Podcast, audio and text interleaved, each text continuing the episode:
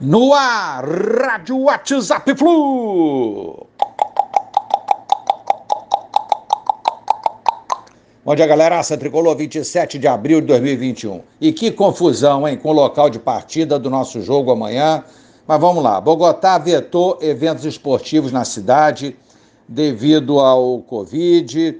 Enfim, é... o jogo agora será em Armênia. A decisão evitou a altitude maior de Bogotá e a primeira partida será mais ou menos 1.480 metros acima do nível do mar, uma situação que enfrentamos em algumas cidades do Brasil sem problemas, sem efeitos referentes à altitude. Nesse ponto, favoreceu o Fluminense. Agora, entrou a viagem super desgastante, que inicialmente seria de ônibus, que seria terrível, porque é uma região montanhosa, curvas, uma viagem super desgastante. De avião já é desgastante, imagina de ônibus. Eu acho que os jogadores, é, alguns reivindicaram um voo fretado para a Armênia, né? E foram atendidos, ao que parece, pela diretoria e eles irão se deslocar de avião, voo fretado, que é uma decisão mais sensata e menos desgastante. Não deixa de ser terrível e atrapalha toda a preparação do time, toda a programação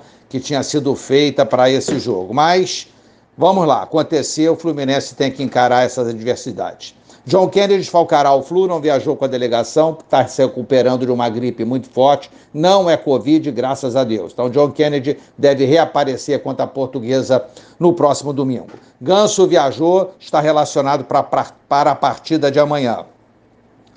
Pelo Carioca, foram definidas é, as datas do confronto com a Lusa Carioca. Domingo, 2 do 5 às 16 horas, o primeiro jogo lá no Luso Brasileiro, casa deles. E 9 do 5, uma semana depois, 16 horas também, Maracanã, sem TV aberta para ambos os jogos. Pode o Fluminense entrar com time misto nessa primeira partida, é uma possibilidade. Há esse desgaste todo, depois tem outro jogo, é jogo em cima de jogo. Então, o Fluminense pode entrar com mistão nesse primeiro jogo contra a Portuguesa no domingo. Decisão vai ser tomada por Roger na volta ao Brasil após o jogão de amanhã pela Libertadores.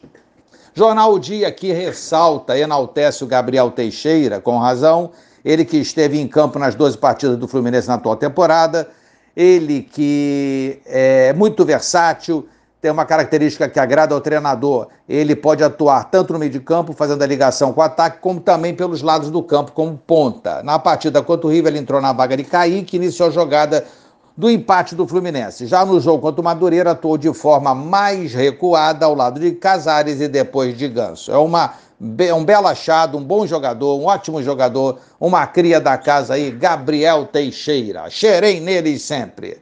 É isso aí, galera. O Fluminense irá superar todas essas adversidades, não será fácil e lutará muito para trazer os pontos amanhã, tenho certeza absoluta disso. Jogo duro, muitos problemas, mas dá para ganhar. Um abraço a todos, valeu, tchau, tchau.